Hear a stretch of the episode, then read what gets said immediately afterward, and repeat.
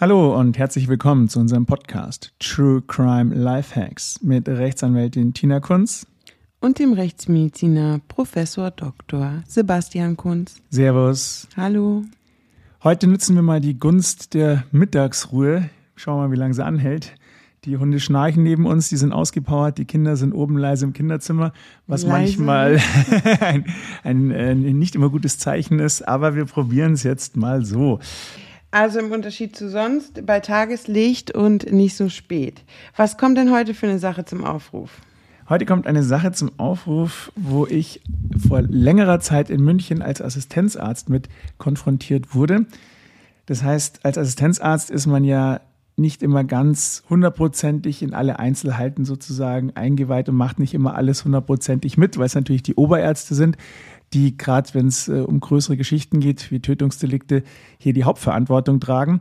Aber nichtsdestotrotz kann ich mich noch an eigentlich alle Einzelheiten dieses Falls erinnern, weil es ein sehr, sehr tragischer Fall war und ich glaube wirklich einer meiner ersten Fälle, die mir unter die Haut gegangen sind. Ich kann mich daran auch noch erinnern. Ich kann mich daran erinnern, wie sehr es dir unter die Haut gegangen ist. Jetzt erzähl, was ist passiert. Eine Mutter ist in den frühen Morgenstunden nach der Arbeit nach Hause gekommen und hat ihre ältere Tochter im Kinderzimmer am Boden liegend aufgefunden, tot. Ihre jüngere Tochter im ersten Stock auf dem Ehebett ebenfalls tot liegend. Und wie wurdest du in die Sache involviert? In München sind drei Obduktionstische nebeneinander. Das heißt, es sind immer drei Obduktionsteams, die nebeneinander obduzieren. Und auf Tisch 1 und 2 wurden die beiden verstorbenen Mädchen obduziert. Und ich selber war am Tisch 3 tätig, als Assistenzarzt, wie gesagt. Und das ist relativ gängig, dass, wenn irgendwas Spannendes ist, dass man natürlich auf die anderen Tische auch schaut, weil man ja lernen will und weil es ja auch zwei sehr imposante Fälle waren, sodass wir, also nicht nur ich, sondern die anderen auch immer wieder auf die anderen Tische geschaut haben.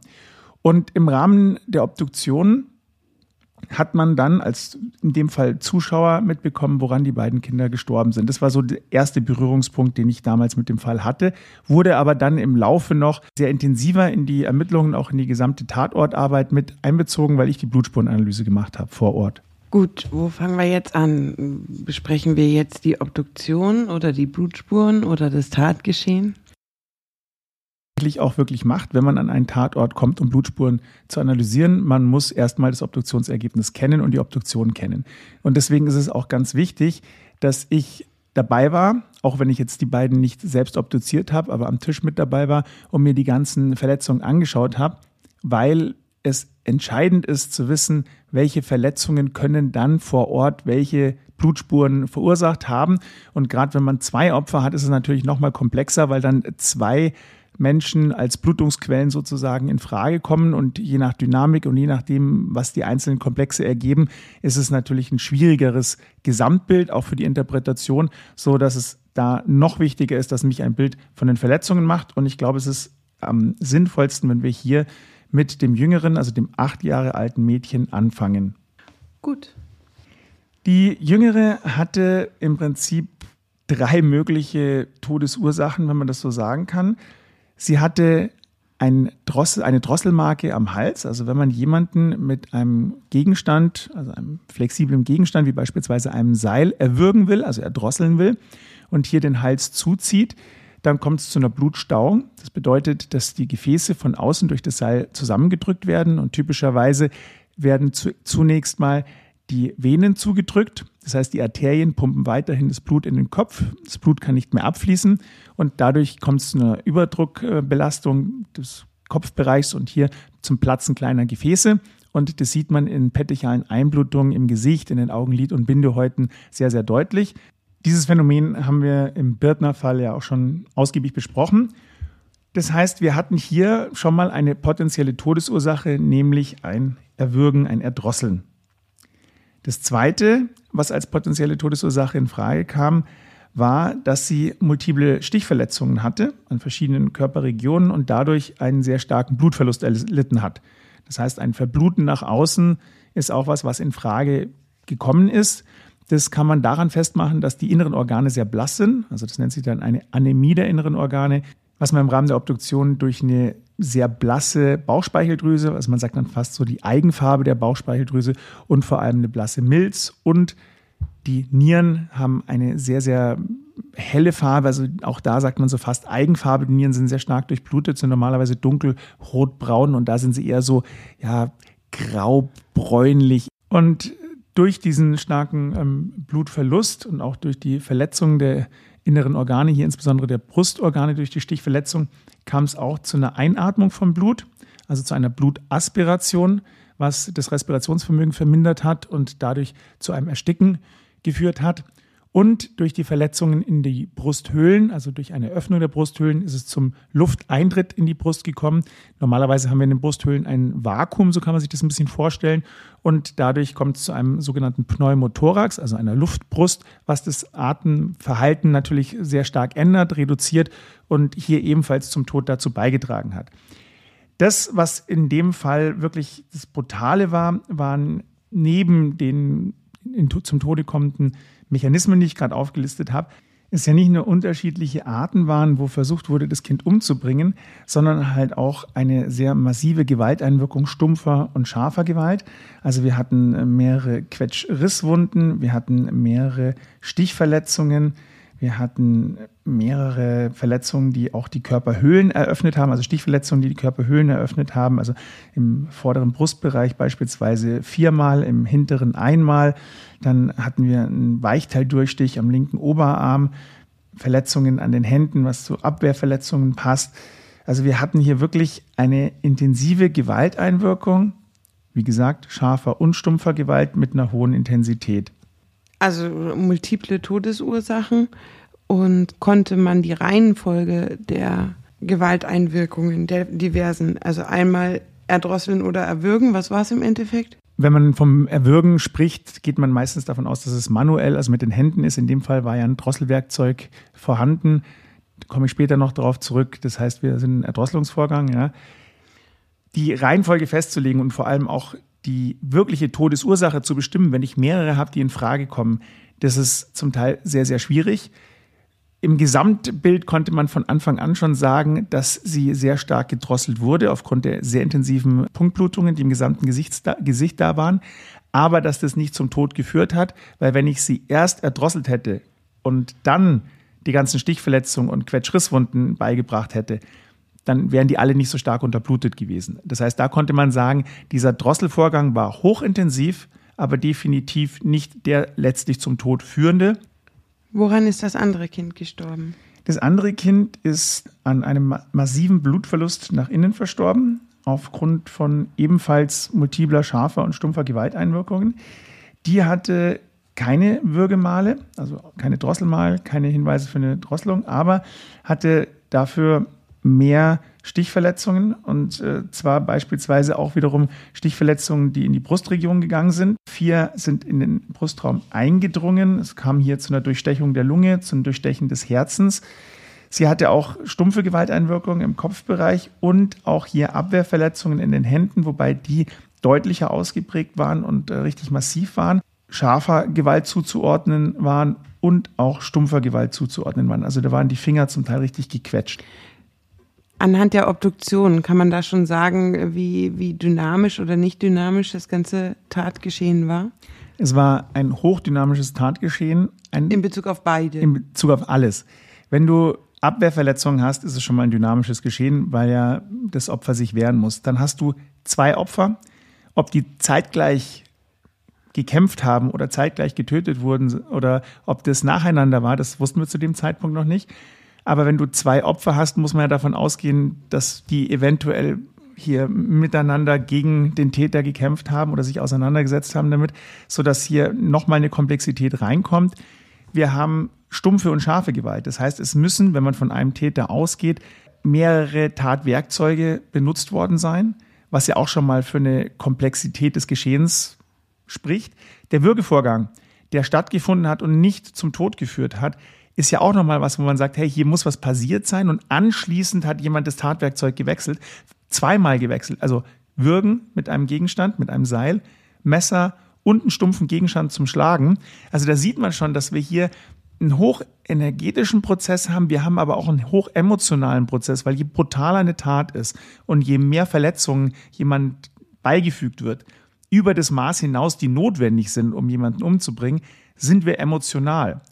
Und da läuten eigentlich gleich die Alarmglocken, dass man sagt, ja, emotionale Taten sind meistens entweder Beziehungstaten in der Familie ähm, lokalisiert. Das haben wir ja bei dem Podcast Die Oma muss weg auch schon gesagt. Also man konnte hier sagen, wirklich hochemotional und sehr brutal. Man konnte sagen, dass wir beim Stichkanal von 17 Zentimetern, das war so der, das Maximum, eine Klingenlänge eines Messers haben müssen, die maximal so in dem Bereich geht. Ja, also das normale Küchenmesser hat ja so um die 8 bis 12 Zentimeter Klingenlänge, also das wäre möglich. Und was jetzt die stumpfe Gewalt angeht, da war initial noch nicht ganz klar, was jetzt das Tatwerkzeug war. Aber wie du schon sagst, hochdynamisch, wie du schon gefragt hast, hochdynamisches Geschehen. Wie ist es nach der Obduktion der beiden weitergegangen? Gab es da erstmal eine Gesamtbesprechung im, in der gesamten Rechtsmedizin oder mit der Soko oder? Es gab mehrere Besprechungen. Ich war ja nicht federführend. Das waren ja Professor Keil und Professor Graf, die die beiden obduziert haben, die jeweils für eins der Mädchen sozusagen zuständig waren. Ich wurde dann mit Herrn Professor Dr. Adametsch zusammen zum Tatort geschickt. An dieser Stelle Grüße. Und wir haben uns, ja, das Schlamassel, muss man fast sagen, mehrere Tage anschauen müssen. Was war das für ein Haus? Was, was war das überhaupt für ein Ort? Beschreib mal den also Ort. Es war ein Ort am Rande von München, so typische, typischer Vorort, typischer Münchner Vorort, wer München kennt, oder von jeder Großstadt eigentlich ein, ein Vorort. Und das Haus, beziehungsweise der Teil des Hauses, war ein Teil vom Mehrparteienhaus, war so, dass diese Wohneinheit eine eigene Haustüre hatte. Und direkt nach der Haustüre ist eine relativ steile Treppe hochgegangen in den ersten Stock. Dort ist zur Rechten eine Tür gewesen in S Küchenbereich. Der Essküchenbereich war insofern etwas äh, interessant aufgeteilt, als dass in der Küche im Eck eine Badewanne war, was ich so noch nie gesehen habe. Ich glaube auch äh, elektro ähm, nicht ganz äh, ja, konform, sagen wir mal. Wenn man dann durch das Esszimmer durchgegangen ist, ist man in die beiden Kinderzimmer gekommen und zwar zum ersten in ein Kinderzimmer, das dann quasi so ein Durchgangszimmer war und nach rechts weiter in das zweite Kinderzimmer. Nochmal zurückgehend zum Eingang, Eingangsbereich rein, steile Treppe hoch. Da war dann eine Garderobe, ein Gang und ums Eck ist man hier nochmal eine weitere Treppe hochgegangen ins Dachgeschoss. Das war ein relativ kleines Dachgeschoss und hier war das Schlafzimmer der Eltern und das Büro. Wer hat dort gelebt? Gelebt hat dort die Mutter der beiden Verstorbenen alleine. Also Sie war geschieden von ihrem Mann, sie hatte einen Lebensgefährten, aber hat da primär alleine mit ihren zwei Mädels gewohnt.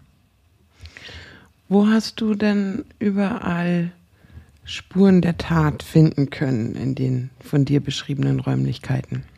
Wenn man sich jetzt das Blutspurenmusterverteilungsbild anschaut, so haben wir sehr viele Spuren im Esszimmer gefunden. Wir haben sehr viele Spuren im ersten Kinderzimmer gefunden, also dieses Durchgangszimmer im Prinzip keine Spur im zweiten Kinderzimmer. Wir haben dann die Treppe nach oben im ersten Stock Blutspuren gefunden. Wir haben im Vorraum vor dem elterlichen Schlafzimmer oder von dem Schlafzimmer der Mutter Blutspuren gefunden und im Schlafzimmer selber. Das heißt, im Büro war nichts zu finden, in der Küche war nichts zu finden und in der steilen Treppe nach oben führend war nichts zu finden. Man hat dann gemerkt, dass hier Reinigungsmaßnahmen durchgeführt wurden. Das muss man sich so vorstellen, man geht da in, die, in das Wohnzimmer rein, sieht Blutspritzspuren und dann gab es im Wohnzimmer einen ganz großen Bereich, wo plötzlich keine Spritzspuren mehr zu sehen waren. Ne? Also der Boden war voller kleiner Spritzer und dann war ein großer Bereich ohne. Das kriegt man nur hin, wenn da entweder was lag zum Zeitpunkt, wo die Spritzer entstanden sind. Das heißt, wenn da jetzt beispielsweise ein Teppich lag und dann gab es ganz viele Spritzer im Raum, dann fliegen die auf den Teppich, dann kommt der Teppich weg, dann habe ich hier einen Spritzer Schatten, nennt man das. Oder sowas kann auch entstehen, wenn jemand gereinigt hat. Damit ich nachweisen kann, ob es jetzt der Teppich war oder ein anderer Gegenstand oder Reinigungsmaßnahmen, muss ich Luminol machen. Das habe ich ja schon oft genug erwähnt. Das Lieblingsspielzeug für mir, muss ich sagen, weil es ein sehr, sehr faszinierendes Mittel ist, um Blutspuren sichtbar zu machen, die fürs bloße Auge eben nicht mehr zu erkennen sind. Und durch Luminol konnten wir dann verschiedenste Spuren sichtbar machen, unter anderem Reinigungsmaßnahmen. Und diese Reinigungsmaßnahmen waren großflächig im Esszimmer, teilweise in der Küche, im Kinderzimmer 1, dem Durchgangszimmer. Und somit konnte man sagen, hier wurde deutlich gereinigt, hier wurden Blutspuren sekundär verändert, beziehungsweise eben ja, sind nicht mehr da gewesen, nicht mehr zugänglich gewesen für unsere Analyse. Von wem stammten diese Blutspuren? Oder worauf haben die hingedeutet? Auf, auf welchen Ablauf? Wir haben viele Spuren, die Beschleunigungsspuren sind. Das heißt, hier wurde auf eine mit Blut benetzte Oberfläche geschlagen. Dadurch ist es zu Spritzspuren gekommen. Wir hatten Beschleunigungsspuren durch Ausholbewegungen mit einem blutbenetzten Gegenstand.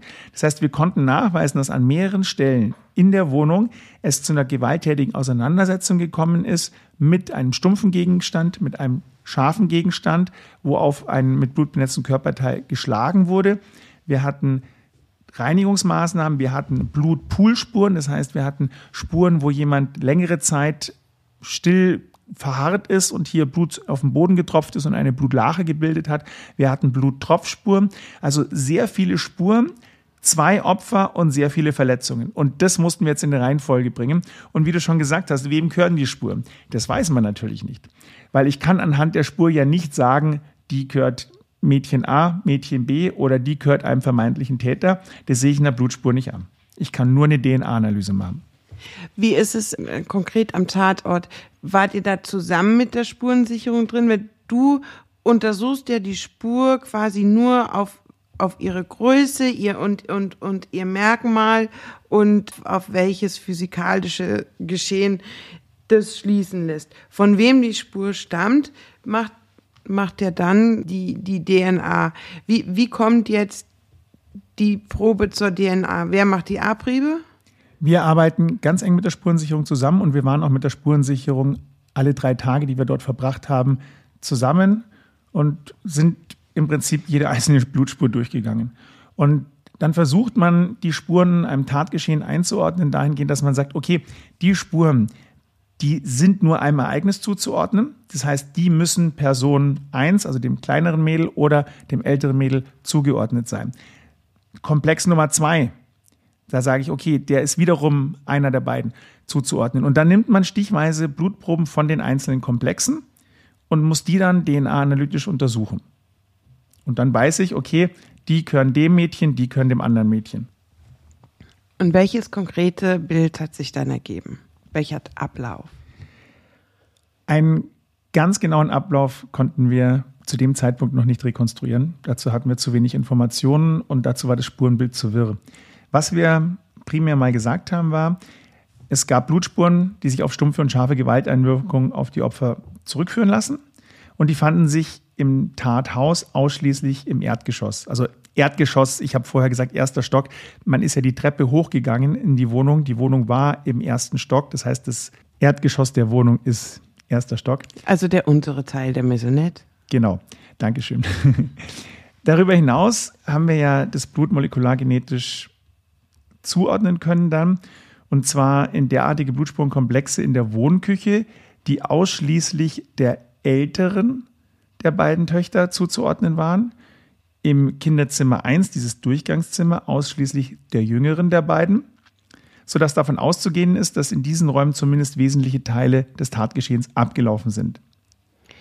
Was für Spuren hat man denn von ihnen gefunden?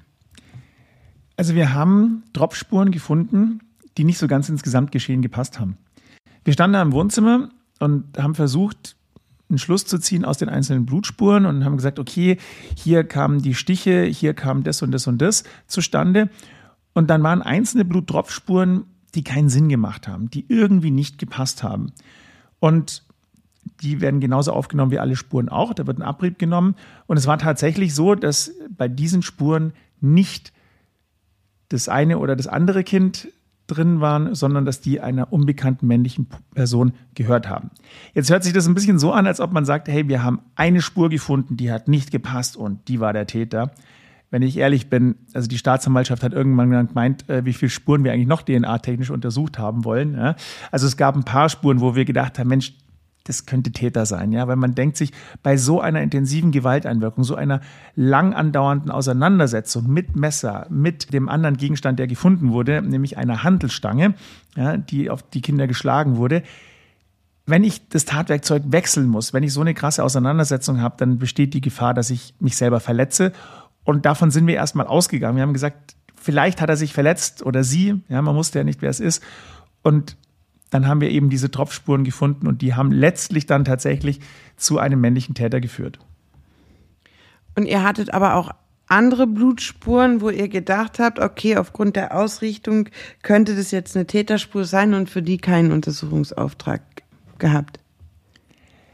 Also so ganz konkret kann ich dir die Frage nicht mehr beantworten, das weiß ich nicht mehr so ganz konkret. Ich weiß, dass wir natürlich nicht alle Spuren untersucht haben, geht gar nicht, ja, bei mhm. so vielen Spuren. Und ich weiß, dass es irgendwann eine Diskussion gab, wie viele Spuren wir eigentlich noch untersuchen wollen. Ne? Jetzt erzähl mal von der Spur, die dir unter die Haut gegangen ist, die dir den Fall so eindrücklich gemacht hat. Also wir sind in diesem Wohnzimmer und untersuchen Blutspuren. Und von dem Wohnzimmer Zimmer ging geradeaus eine Tür in dieses erste Kinderzimmer, das ein Durchgangszimmer ist. Und da waren Blutspritzspuren an der, an der Tür und ich habe Fotos gemacht und habe dann zu Miri gesagt, du kannst mal die Tür zuhalten, ja, damit wir da schön ein Foto machen können. Also kannst du zumachen. Dann hat er die Tür zugemacht und dann ist sie wieder aufgegangen. Dann haben wir ja auch noch so gesagt, so lapidar, mach's halt gescheit zu. Und dann ist sie aufgegangen. Und dann haben wir festgestellt, dass die Tür kaputt war. Und man sieht ja bei einer Holztüre, ob das frisch kaputt ist oder nicht. Also das war definitiv nicht frisch kaputt. Also die hatte kein Scharnier mehr. Das heißt, die konnte man nicht schließen. Sie ist immer um die 20, 30 Zentimeter aufgegangen. Jetzt gab es aber eine Blutspur an der zur Küche, zum Esszimmer zugewandten Seite, die über die gesamte Tür gegangen ist und an der Wand weitergegangen ist. Und es macht einen Unterschied, ob die bei einer geschlossenen oder bei einer offenen Tür zustande kommt. Das kann ich beweisen. Also die ist bei geschlossener Tür zustande gekommen. Und dann haben wir uns überlegt, ja, aber wie geht das? Das heißt, da muss ja jemand aktiv die Tür zugemacht haben. Und dann haben wir auf der Gegenseite die Tür angeschaut und haben eigentlich nicht viel gesehen. Und dann haben wir die mit Luminol besprüht. Und dann haben wir in, in den unteren 30 Zentimeter vom Bodenhöhe haben wir zwei Kinderhände gefunden. Und zusammen beweist das, dass das eine Kind mit blutverschmierten Händen, das heißt schon verletzt, mit blutverschmierten Händen, auf der Kinderzimmerseite die Tür zugedrückt hat, während auf der anderen Seite ihre Schwester ermordet wurde. Das ist eine grauenhafte, ganz, ganz schlimme Vorstellung und es ist äh, schlimm, wie plastisch das wird. Ich finde, das machen so die Blutspuren aus. Also immer wenn es um Blutspuren geht, in eine Blutspurenanalyse, das wird plastischer als wenn man einen Tatort hat, wo man eben diese Analyse nicht betreibt. Ich habe ja inzwischen mir das Urteil durchgelesen und folgender Tathergang wurde aufgrund eurer Analyse in der Zusammenschau mit den DNA-Analysen rekonstruiert. Der ursprüngliche Angriff soll auf das schlafende Kind im Durchgangszimmer, in dem Fall die jüngere, erfolgt sein, eben mit der Drosselung. Hiervon soll die ältere, die in dem, also äh, hinter dem Durchgangszimmer, quasi in diesem Gefangenenraum.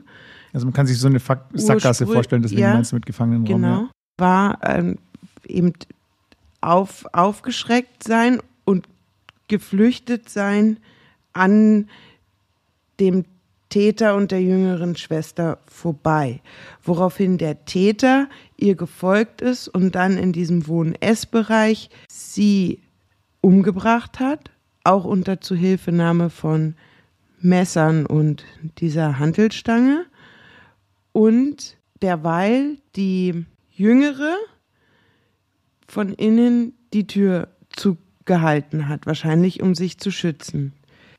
Danach hatte man die ältere ja im Zimmer der jüngeren gefunden, muss er sie da irgendwie ab abgelegt haben.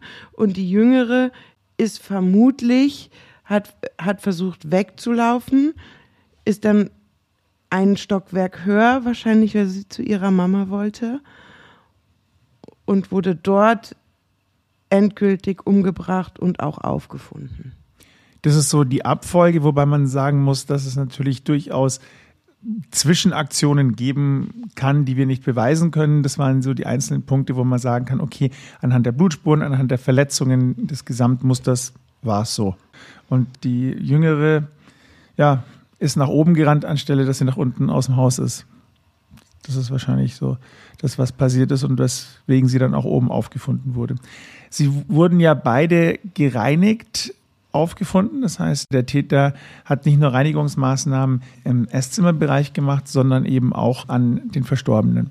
Hat das dann was damit zu tun, dass auch noch Wasser in der Badewanne gefunden wurde? Man war sich nicht so ganz schlüssig, zumindest zu Beginn nicht, warum was an der Badewanne war, warum sie gereinigt wurden, was so der Hintergrund des Täters überhaupt war. Ja, wie wurden sie denn gereinigt? Hatte die gebadet? Oder nur abgewischt? Oder? Genau kannst du es nicht sagen. Also das Wasser war jetzt nicht voller Blut. Mhm. Ja. Aber wenn du jemanden ähm, reinigst, der nicht mehr so stark blutet und, oder bluten, blutende Tücher zum Beispiel im Wasser da auflöst oder sowas, das kann man nicht ausschließen. Wie lange kann ich das denn auch unter Zuhilfenahme mit Luminol nachweisen, ob oder das, was in der Badewanne stattgefunden hat? Also äh, quasi, wenn, wenn ich jetzt was Blutiges in dieser Badewanne reinige und es ausspüle, dann kann ich das wahrscheinlich mit Luminol noch sichtbar machen. Aber wenn ich, wenn ich die Badewanne fünfmal ein- und wieder auslasse oder zwanzigmal ein- und wieder auslasse, gibt es da irgendeine Referenz? Also erstens muss es komplett getrocknet sein, damit ich Luminol einsetzen kann. Also Luminol re reagiert ja mit dem Eisen 3 plus von getrocknetem Blut. Das heißt, wenn es feucht ist oder ah. Wasser drin ist, also ich kann jetzt nicht eine Flüssigkeit nehmen und dann Luminol drauf sprühen und dann schauen, was reagiert. Ah, okay. Und zum Zweiten ist es so, dass wenn ich ganz oft reinige, irgendwann ist das Blut weg. Das ist klar. Man findet oftmals dann noch kleine Reaktionen von Luminol mit Blut am Siphon, also da, wo, wo der Ausgang ist sozusagen. Das wird dann auch zum Teil ausgebaut. Wir haben in der Wohnung die Dielen ausgebaut, um zu schauen, inwieweit hier zwischen den Dielen Blut verloren wurde, also ob da der Leichnam längere Zeit zum Beispiel gelegen ist, ob dann eine längere stationäre Phase war, dass das Blut wirklich zwischen den Dielen nach unter dem Boden gelaufen ist. Mhm. Mit welchem Ergebnis? Anhaltspunkte hatten, dass hier Reinigungsmaßnahmen stattgefunden haben.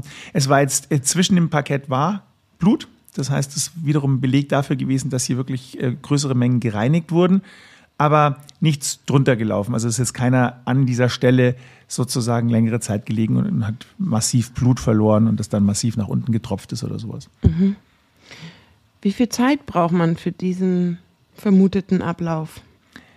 Das ist eine gute Frage. Die eigene Auffassung in so einem Tatablauf ist immer eine ganz andere, als wenn man vor Gericht ist. Weißt du, wenn da immer die Frage kommt, was schätzen Sie ein, wie lange sowas gedauert hat, dann denken die Täter und äh, überlebten Opfer immer, dass das ewig war. Wenn man sich mal selber vor Augen hält, wie lang eigentlich eine Minute ist. Und ich stelle mir da immer eine Kampfsituation im Judo vor. Ein Wettkampf sind fünf Minuten und ich weiß selber ja, wie anstrengend und wie lang fünf Minuten sind. Das ist Wahnsinn. Und obwohl es so komplex war hier, ist man da sicherlich im unteren Minutenbereich. Also das ist keine ewig lange Handlung. So lange dauert sowas meistens nicht. Ja, andererseits haben wir ja auch einen Wechsel von, von Tatwerkzeugen, also ein, allein das Hin- und Herlaufen und, und, und der Wechsel dürfte ja schon mal 30 Sekunden in Anspruch nehmen. Ja, unterer Minutenbereich wäre meine Einschätzung. So was groß ist, war die. Was ist unterer Minutenbereich? Einstellig. Ja. Ja, okay. ja auf jeden Fall einstellig. Ehrlich. Ich, ich habe es mir, ich, vor meinem inneren Auge stelle ich mir so 25 Minuten vor. 25 Minuten ist ewig lang. Nee. Also, ja. Also, wenn eine Unterbrechung. Also jede Minute weniger ist ja in dem Fall gut. Ja, wenn eine Unterbrechung stattgefunden hat, dass irgendwo keine Auseinandersetzung war, kein Messer, kein, keine Handelstange etc., dann kann ich die nicht einordnen. Aber wenn man jetzt die, die Aktionen anschaut und sich das überlegt, also kein zweistelliger Minutenbereich, das glaube ich nicht, nein. Schlimm, schlimm, schlimm. So zur Einordnung. Ähm, die Mutter war tatsächlich, ich habe es im Urteil gelesen, die war feiern, die war nicht arbeiten. ich habe irgendwie gedacht, die war arbeiten. sie, sie hat in diesem Lokal auch ab und zu gearbeitet, aber an, an jenem Wochentag, ähm, immer jede Woche, war sie dort zu einer besonderen Veranstaltung, bei der sie jede Woche war. Also die fand wöchentlich statt und hatte auch einen neuen Lebensgefährten, der nicht der Kindsvater war und kam erst um also verließ das Haus gegen 22.20 Uhr und kam erst gegen 4.40 Uhr oder sowas zurück. Gemeinsam mit ihrem neuen Lebensgefährten und hat sich mit dem auch noch in der Küche besprochen. Sämtliche später dann im Urteil als Tatwerkzeuge identifizierte Utensilien, also vier verschiedene Messer und fünf verschiedene Messer und ähm, diese Kurzhantelstange und das Seil lagen in der, in der Küche aufgereiht, laut ihrer Aussage. Und sie hat es dann alles beiseite geräumt, ähm, hat sich noch in der Küche aufgehalten mit ihrem Lebensgefährten. Und erst dann kam ihr irgendwas komisch vor und sie hat nach ihren Kindern geschaut, zunächst ins Durchgangskinderzimmer und dann dort schon eben ähm, das eine Kind getötet gesehen und hat versucht zu reanimieren und so weiter. Ich finde dieses gesamte Konstrukt ganz schön abstrus, zumal auch festgestellt wurde, dass quasi der der Ort, der gesamte Bekanntenkreis, der gesamte Familienkreis etc. wusste, dass sie regelmäßig nachts fort ist, entweder zum Arbeiten oder zum Feiern, die Kinder alleine sind, die Haustür nicht abgesperrt ist und auch von außen, nicht so wie bei uns, sondern einfach durch den Knauf zu öffnen ist. Also jeder kann da rein. Ein Wachhund gab es auch nicht. Ja, das ist, äh, also ich meine, bei uns, ich sag immer, bei uns kommt eh keiner wieder raus. Äh, oder auch gar nicht erst rein mit unseren zwei Hunden. Aber es ist schon beachtlich, dass man, selbst wenn es ein Dorf ist, wo jeder jeden kennt. Ja, gerade ja. weil es ein Dorf ist, wo jeder jeden kennt, wenn ich da dabei äh, jemanden habe, der irgendwie ähm, ganz abstruse Vorstellungen hat, Opfer sucht, Gelegenheiten sucht und so weiter, dann war das aufgrund der Gelegenheit, die geboten wird und die auch bekannt war, also eine wirklich gefährliche, beziehungsweise, und ich meine das jetzt in Anführungsstrichen, einladende Situation für jeden perversen Psychopathen. Das ist, ist einfach so. Also, es kann quasi jeder gewesen sein, der um diesen um Umstand wusste. Und so ist die Polizei auch primär mal rangegangen. Also die Mutter war erst im Fokus, ganz klar. Die hatte ja das Alibi. Sie war ähm, auf dieser Feier in dieser Kneipe. Dann der Freund der Mutter, dann der Vater. Also das waren so die engsten. Dann potenzielle Liebschaften oder sonstige Sachen. Also alle, die in Frage konnten, hatten ein mehr oder weniger gutes Alibi. Und ansonsten war zunächst mal niemand da, wo man sagen würde, okay, der käme in Frage, weil es da einen Zwischenfall gab, weil da irgendwelche Eifersüchteleien waren, weil da irgendein Motiv da war. Deswegen hat man versucht, weiter zu forschen, weil man ja diese männliche DNA erstmal matchen musste. Und man hat ja auch da, darüber hinaus viel DNA gefunden. Also es waren ja viele Leute auch unterwegs in der Wohnung, also Freunde von den Kindern, Freunde von äh, der Familie und so weiter. Ich glaube, jede Wohnung hat ja, mehr als die DNA derjenigen, ja, ja, die da wohnen. Ja. Man konnte es dann natürlich eingrenzen durch die von dir genannten DNA oder, oder Blutspuren an den Opfern und in dem Blut. Sowas kann ich aber auch legen. Ich möchte jetzt, wie gesagt, es gibt einen verurteilten Mörder. Das wird schon alles seine Richtigkeit haben. Aber die Situation ist insgesamt so abstrus und die Begründung des Motives, das werden wir später nochmal er erzählen, erscheint in diesem Fall so weit hergeholt. Das dass, siehst du so. Das sehe ich so. Ähm, aber die, weiteren Spuren weisen schon auf ihn hin. Und man hat seine DNA an mehreren Stellen, wie du schon gesagt hast, gefunden und konnten die DNA matchen zum, und jetzt kommt's, Onkel der Verstorbenen. Und zwar wurden ja freiwillige Speicheltests durchgeführt, im Prinzip an jedem, der irgendwie mit denen zu tun hatte. Und der Onkel hat auch seine Speichelproben abgegeben und dadurch wurde er als Täter entlarvt.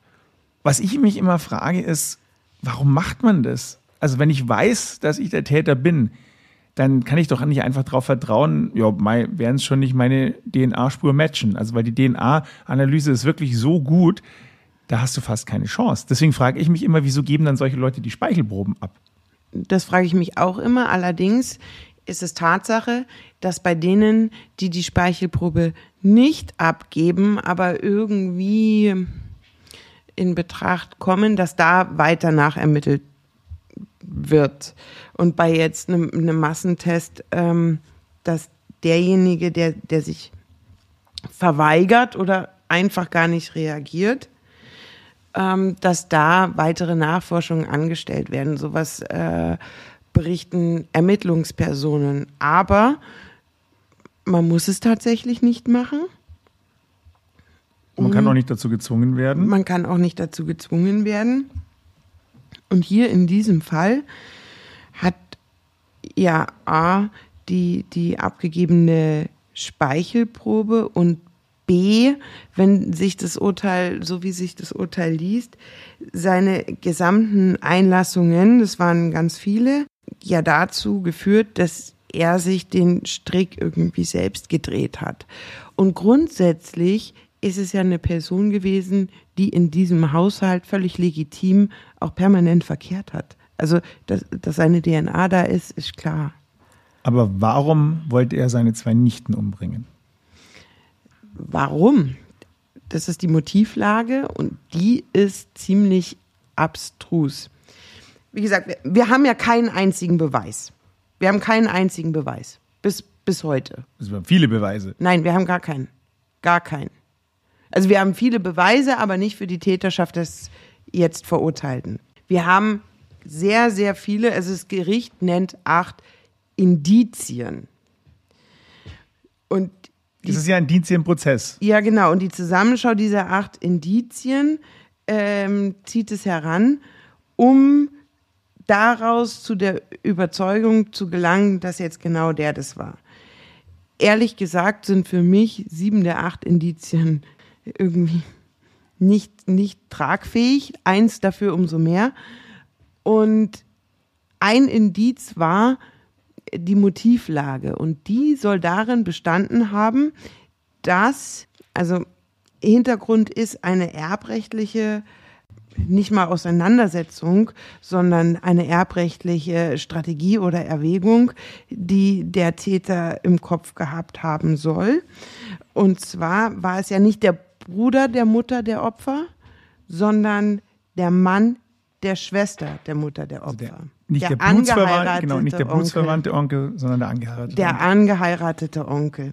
Und der war schon immer schwarzes Schaf der Familie und die Stiefmutter der Schwestern äh, hatte sich da auch entsprechend äh, geäußert, dass, dass der irgendwie verachtungswürdig sei. Aber die hatten auch vorher auch einen gerichtlichen Streit in Bezug auf äh, ein, noch eine Generation vorher angefallenes Erbe.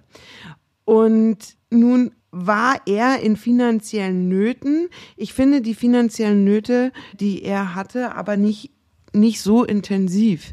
Also es wird ja sehr relativ. Äh, ja, es wird ja irgendwie in Medien von 400.000 Euro Schulden und so weiter äh, gesprochen. Das war es im Ergebnis nicht. Die Finanzierung stand auch und im Endeffekt bestanden soll von irgendwie 6.000 Euro oder sowas. Also er hoffte jedoch, seine finanzielle Situation mittel- und langfristig verbessern zu können, indem seine Ehefrau ein, also auch seine Familie, die Ehefrau, mit der hat er auch vier Kinder, indem die Familie einen Erbanfall äh, erhält.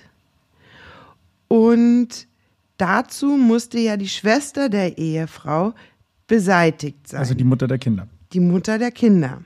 Warum man sich dann die Kinder zur Brust nimmt, Nee, ist klar, weil wenn man Erben. nur die Mutter nimmt, dann haben es die Kinder, da hat er auch nichts davon. Also er muss quasi die Kinder, die Mutter und, jetzt kommt's, in dieser Konstellation, die Oma der Mutter, also die Urgroßmutter der Kinder, die hat's nämlich, die hat nämlich noch gelebt und die hätte in dieser besonderen erbrechtlichen Konstellation, die es in dieser Familie gab, da gab es verschiedene Verträge, Erbverträge äh, und testamentarische Verfügungen, dass das alles an die Oma gefallen wäre und nicht unmittelbar an die Tante der ermordeten Kinder. Also da gibt's so viele Übereckschritte, dass ich denke, puh, das, das ist ganz schön vage. Und vor allen Dingen gab es noch einige Personen, die vorher gestorben sein könnten, zum Beispiel diese 98-jährige Oma, von der hätte nämlich seine Frau auch was geerbt, die da irgendwie eher in Betracht kommt, wenn ich jetzt äh, ein Erbe haben will, wie man das irgendwie, also da hätte ich mir in dieser in diesem Familienverbund eine andere Person zum Auslöschen ausgesucht, als nun die am Ende stehenden beiden Mädels. Ich muss sagen, ich habe damals und jetzt auch die Erbfolge nicht so ganz verstanden, aber das ist die, Die ist juristische, auch sehr besonders in dem Fall. sehr ju- juristische ähm, Ausklamüselei von Erbfolgen. Also das verstehe ich sowieso grundsätzlich nicht. Aber die Konstellation fand auch ich etwas seltsam, dass man dann über fünf Ecken denken muss. Auf der anderen Seite, straightforward ist natürlich auch ein, ein eindeutiges Motiv und über ein paar Ecken ist sozusagen ein bisschen cleverer. Am Tatort selber gab es im Dachgeschoss, wo die jüngere Tochter aufgefunden wurde, da war die Birne aus der Fassung gedreht, beziehungsweise ein Kabel rausgezogen, so dass die Deckenlampe nicht mehr funktioniert hat. Und es wurde angenommen, dass die Planung war, dass die heimkehrende Mutter nach den schlafenden Kindern sehen würde. Und nachdem sie das ältere Mädchen tot im Kinderbett aufgefunden habe, hätte sie panisch auf der Suche nach dem jüngeren Kind nach oben ins Dachgeschoss gehen sollen, wo der vermeintliche Täter auf sie wartete. Und dann hätte er sie überwältigen sollen, das war so der angenommene Plan, und letztlich einen Suizid konstruieren sollen, dass sie die Kinder umgebracht hätte und anschließend sich selbst in der Badewanne umgebracht hätte. Das war das von den Ermittlungsbehörden dargestellte Motiv bzw. die Sachlage, die hätte durchgeführt werden sollen. Man geht davon aus, dass der Täter nicht zu diesem gedachten Tathergang ge gekommen ist, weil sie an diesem besagten Abend später nach Hause gekommen ist als sonst und er relativ lange warten musste und vielleicht einfach aus welchen Gründen auch immer von seiner ursprünglichen Planhandlung abgewichen ist. Ja, der Grund soll gewesen sein, dass er halt pünktlich auf seiner Arbeitsstelle erscheinen musste und das einfach nicht mehr geschafft hätte. Das finde ich aber auch relativ weit hergeholt, warum, warum man dann, also ich, ich, ich glaube tatsächlich nicht, dass er die gezielt nach oben gelenkt hat oder haben soll. Ich glaube tatsächlich auch nicht, dass das sowohl von der Motivlage als auch vom Tathergang tatsächlich so passiert sein soll. Man muss hier als Rechtsmediziner noch argumentativ einlegen, dass bei einer Blutspurmusterverteilungsanalyse es ja immer so ist, dass unsere Rekonstruktion ein von mehreren möglichen Tathergängen ist. Weil es gibt immer gewisse Abweichungen. Man kann nie die Reihenfolge eins zu eins jeder Blutspur und jedes Verletzungspuzzlestückchen, sage ich jetzt mal, detailliert aufschlüsseln schlüsseln und sagen, das war das, das, das, das, das und anschließend das. Das ist klar. Aber man muss sagen, dass die Blutspuren eine gewisse Reihenfolge durchaus darbieten, dass die Verletzungen eine gewisse Abfolge darstellen und vor allem die DNA. Also es gab keine andere große DNA. Es wurde zumindest von den Ermittlungsbehörden niemand anderes gefunden, der als alternativer Täter oder alternative Täterin tatsächlich in Frage kommt. Das weißt du und das weiß ich nicht. Also ich habe das Urteil äh, gelesen, aber zum Beispiel in dem Urteil war auch überhaupt nicht die Rede von DNA-Spuren der Mutter auf zum Beispiel der Jüngeren. Und es war ja definitiv, dass sie, dass sie sie äh, reanimiert hat und und und und und. Das ist ja aber Also auch das, kein, ähm, das ist ja auch keine relevante DNA-Spur, weil derjenige, der mit der Person, die getötet wurde, zu tun hat, ja, da darf die DNA-Spur ja drauf sein. Das ist ja klar. Das, ist, das sagt ja gar nichts. Ja, der andere hatte ja auch mit denen zu tun. Aber egal, ähm, wirklich ähm, das Leben des nunmehr Verurteilten wurde ja auch in dem Urteil beleuchtet. Er wurde sehr, sehr negativ dargestellt. Es ging quasi von Zeile 1 in, in, in die Richtung. Das Urteil hat 120 Seiten oder sowas. Ist das eigentlich normal für ein Urteil so? 120 Seiten? Hm, da will ich schon viel erzählen. Also Aber man es ist, es ist, erzählt ja auch immer viel beim heißt, Urteil. Was ist normal? Die Frage ist ja, was ist an Tatgeschehen, wie komplex ist das, wie, wie viel ist da zu sagen und so weiter. Ich finde, dass hier über Gebühr viel darauf verwendet wurde, zu, über Dinge zu reden, die A nichts mit der Sache zu tun haben und B wirklich gedeutet sind in Bezug des Angeklagten und seiner Persönlichkeit und ähm, ja, Persönlichkeit drückt es vielleicht am besten aus. Also er wurde sehr, sehr schlecht dargestellt. Aber du hast natürlich auch Dinge herangezogen von Anno, von Anno dazu mal, wo ich sage, oh, der, okay, oh Gott, Mist. Ähm, also so streng genommen, 6000 Euro im Soll. Hm. Aber du hast natürlich die Brille der Verteidigung auf. Also du liest ja solche Sachen grundsätzlich kritischer, als ich das jetzt, glaube ich, tue. Ist ja auch dein Job, ist ja ganz klar. Ja? Und äh, deswegen denkst du das, glaube ich, auch manchmal in die Richtung, dass man sagt, naja, also vielleicht und äh, er hat ja nicht gestanden und es ist ja ein Indizienprozess. Aber man hat ja, und die DNA ist, glaube ich, hier schon auch ausschlaggebend, die DNA ähm, auf dem Seil gefunden von ihm, womit das jüngere Mädchen ähm, erdrosselt wurde. Ja, aber wie gesagt, also auch die Oder DNA ist, ist ja ein Indiz. Und ich, ich brauche, um, um durch Indizien zu, zu einem Urteil zu gelangen, weil ich habe ja keinen Beweis, brauche ich eine, eine Zusammenschau. Und da reicht nur ein DNA-Fragment von ihm nicht aus. Das geht nicht. Und zur, um, um mir irgendwas zusammen beschauen zu können, wurden für mich zu viele Sachen herangezogen. Allerdings muss man ganz klar sagen, dass dieser nunmehr Verurteilte die auch dargeboten hat. Er hat in insofern eine, eine schwierige Persönlichkeit, als dass er sich offensichtlich immer weiter rechtfertigt und so hat er sich auch seinen eigenen Strick gedreht. Also die Hälfte des Urteils handelt davon, wie er irgendwas behauptet, was im Endeffekt als blödsinnig abgetan wird und vielleicht sogar auch blödsinnig ist. Also allein dadurch hat er so eine schlechte Stimmung bei Gericht erzeugt, dass er sich damit sein Galgen gebaut hat. Das, ist mein Eindruck, wenn ich sehe. Das, das Gericht fand ihn jetzt persönlich nicht sympathisch. Das ist ja hoffentlich egal.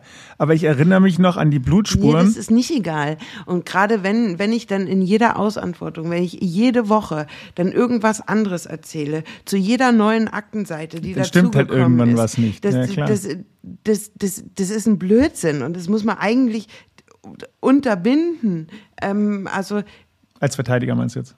Ja, als Verteidiger meine ich jetzt. Es kann sein, dass er sich halt zu Unrecht sinkend ähm, immer wieder irgendwas Neues. Also einige Sachen können, können so nicht sein, die er sich eingelassen hat.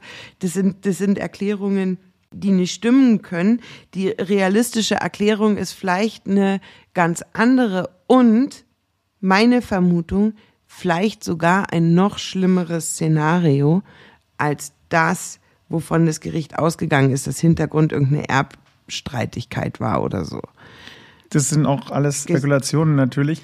Was nicht eine Spekulation ist und ein Beispiel ist, wo er sich, wie du sagst, an einen Galgen geredet hat, waren zum Beispiel diese Tropfspuren, die ich erwähnt habe. Es gab an mehreren Stellen Tropfspuren in der Wohnung, die nicht zum Gesamtbild gepasst haben. Und es war ja seine DNA. Und da hat er sich eingelassen. Er hat gesagt, dass er vor ein paar Wochen in dieser Wohnung war und dort Nasenbluten bekommen hat. Also da war die Mutter wohl auch nicht anwesend. Da war er mit seinen zwei Nichten alleine und hat Nasenbluten bekommen und ist da an mehrere Stellen der Wohnung hingelaufen. Und das war natürlich passend genau an den Stellen, wo es gefunden wurde. Das wurde ihm dann später als Täterwissen ausgelegt. Und es ist natürlich schon auffallend, dass man erstens weiß, wo man überall die Blutspuren gesetzt hat, wenn man Nasenbluten hat. Also ich würde mich da natürlich nie mehr dran erinnern, aber sei es drum. Und da hat er sich auch widersprochen, indem wie er die Nase gereinigt hat und welches Tuch und wie und was er da in der Wohnung alles gemacht hat.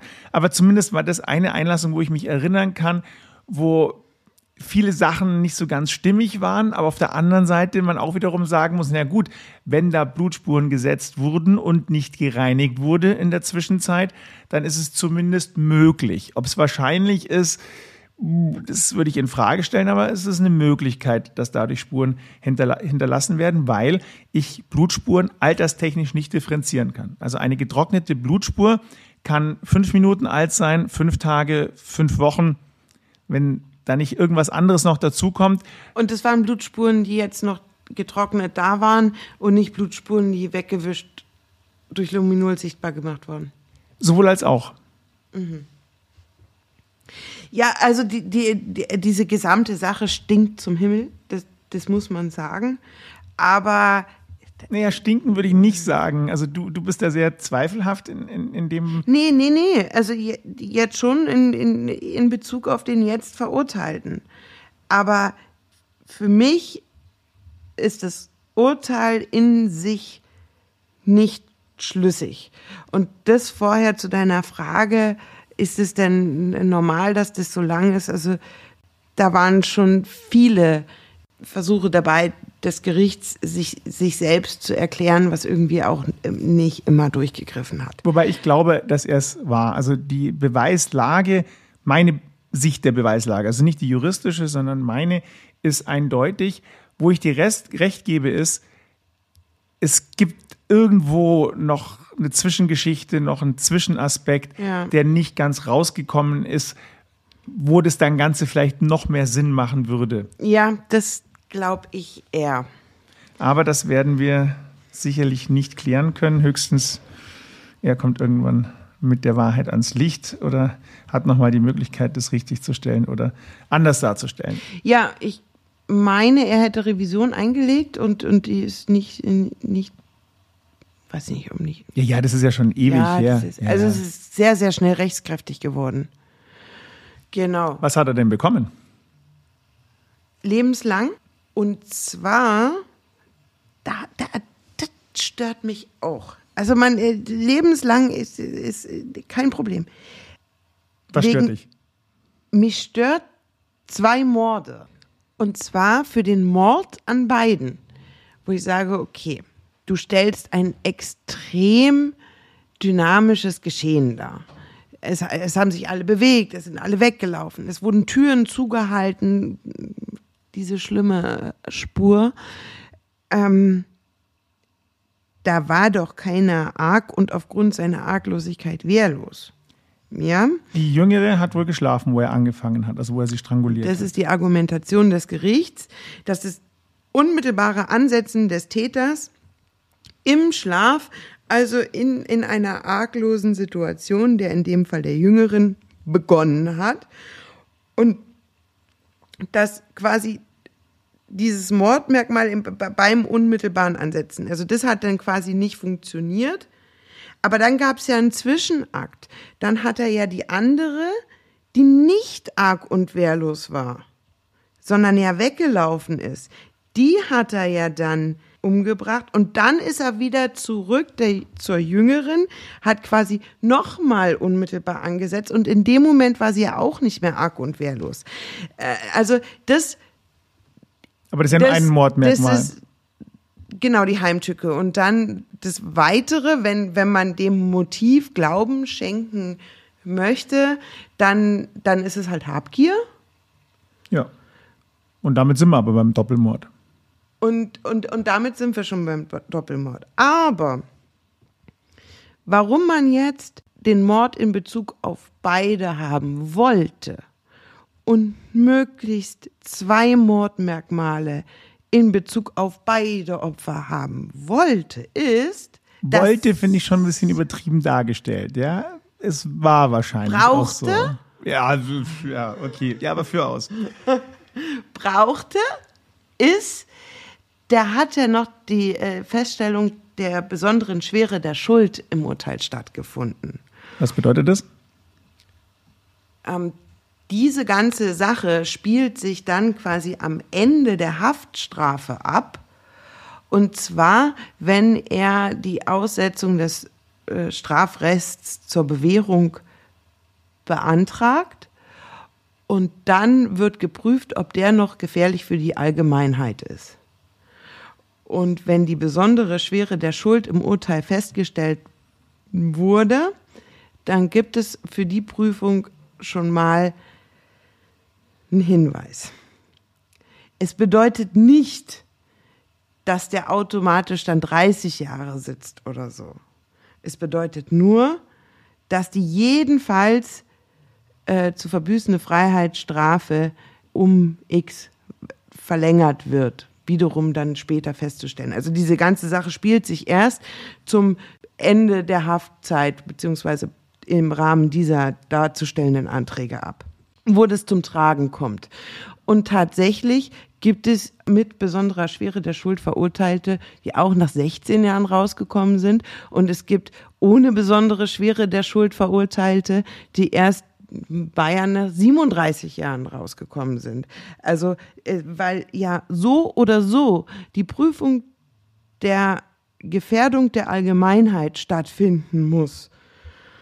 Und ein anderer Punkt ist, ich bejahe die besondere Schwere der Schuld, wenn diese Tat so weit von einem üblichen Mord abweicht, dass es quasi unerträglich ist. Also von einem normalen Tötungsvorgang, der ein Mord ist.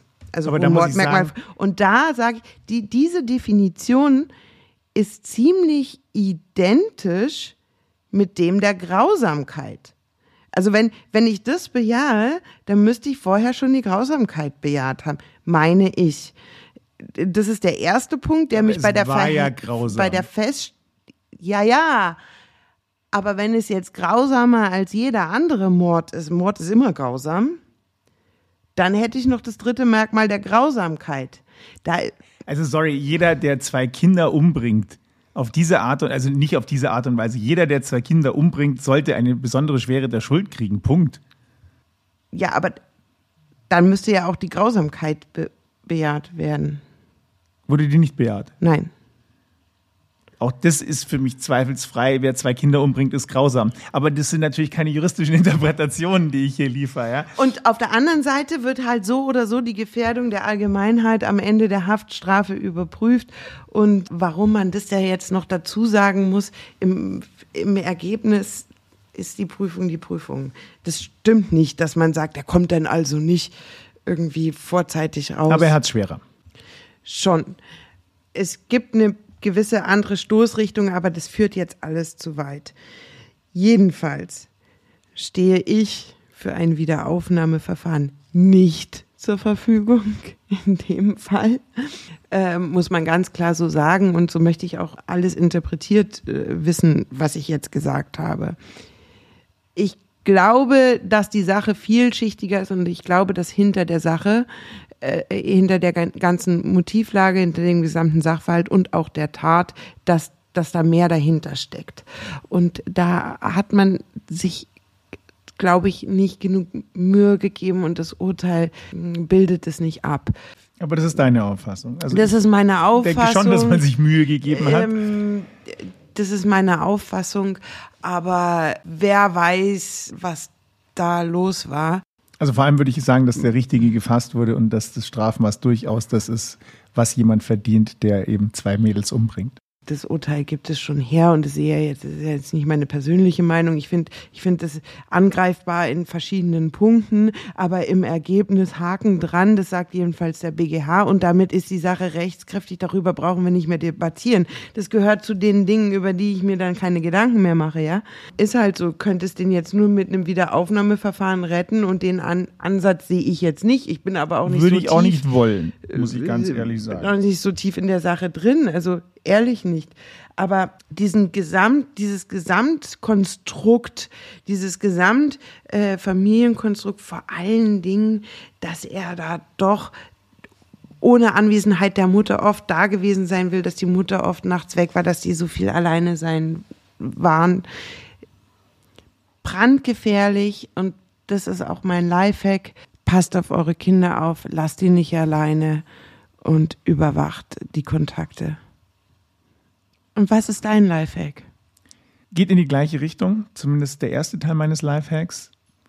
Die Welt ist leider nicht so, wie man sie gerne hätte. Es gibt einfach ganz schön viele böse Menschen da draußen. Auch deswegen muss ich sagen, lasst eure Kinder nicht alleine, muss ich einfach wiederholen. Beziehungsweise wenn, dann mit einem oder zwei großen Hunden, die helfen mit Sicherheit. Und der zweite Teil meines Lifehacks ist, Blutspuren und DNA lügen einfach nicht. Und Geben ein Bild. geben ein Bild und dieses Bild sollten alle Beteiligten immer sich vor Augen führen und wissen, dass man hieraus ganz schön viel ableiten kann. In diesem Sinne, einen schönen Abend, einen schönen Tag, je nachdem, wann ihr uns hört. Servus. Ciao, ciao.